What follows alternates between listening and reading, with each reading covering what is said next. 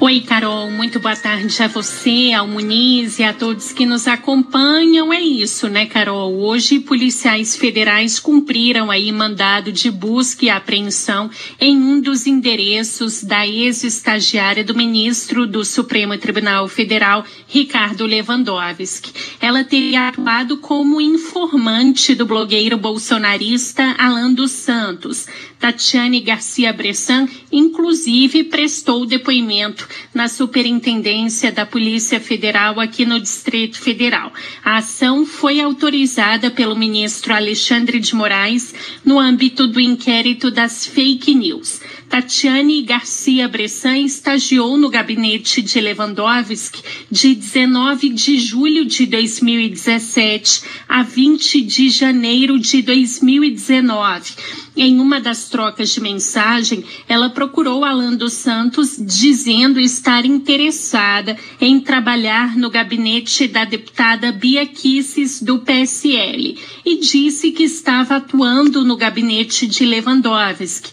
Alan dos Santos então respondeu, abre aspas, fique como nossa informante lá, fecha aspas. E a estagiária teria dito, será uma honra, estou lá.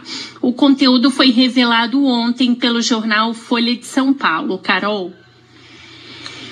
Ô Isa, e tem também hoje o julgamento sobre constitucionalidade de showmícios, né? Você também está acompanhando. Isso, isso, Carol. Estou aqui acompanhando e o Supremo Tribunal Federal acaba de formar maioria para manter a proibição de showmícios nas eleições do ano que vem, mas também tinha já formado maioria para liberar a participação de artistas em eventos de arrecadação de recursos para a campanha. Os ministros entenderam, Carol, que um showmício pode influenciar o voto dos eleitores. Só que no caso de um evento de arrecadação, quem compareceriam seriam pessoas que já simpatizam com candidato político, o que não geraria aí o convencimento de novos eleitores. Os ministros consideraram que o showmício pode gerar até uma desigualdade na disputa entre os candidatos e vantagem de políticos que se utilizar aí dessa estratégia. Mas no evento de arrecadação, o artista não cobraria um cachê, por exemplo, para se apresentar, e sim contribuiria para uma arrecadação de campanha. A ministra Rosa Weber considerou que enquanto o showmício gera vantagem a um candidato capaz de influenciar os eleitores de forma desproporcional, o evento de arrecadação tem o intuito de captar recursos para a campanha, o que é permitido por lei. Vamos ouvi-la.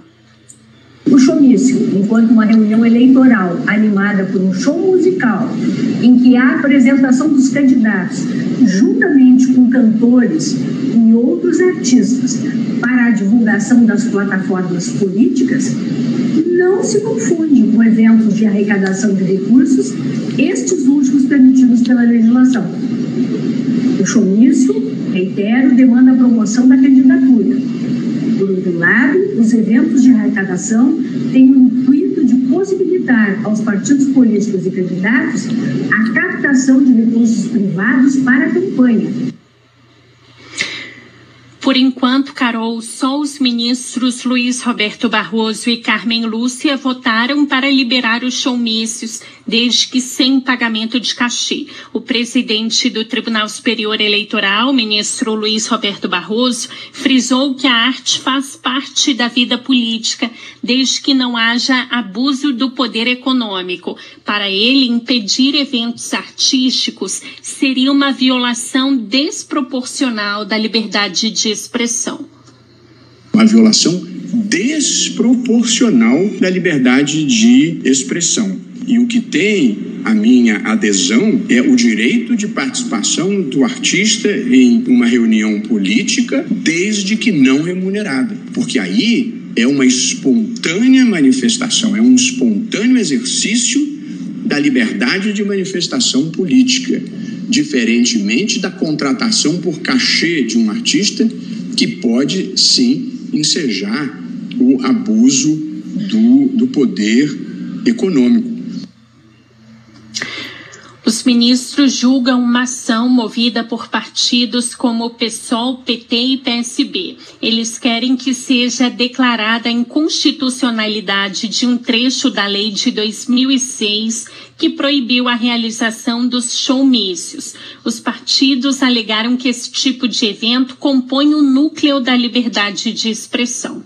Carol.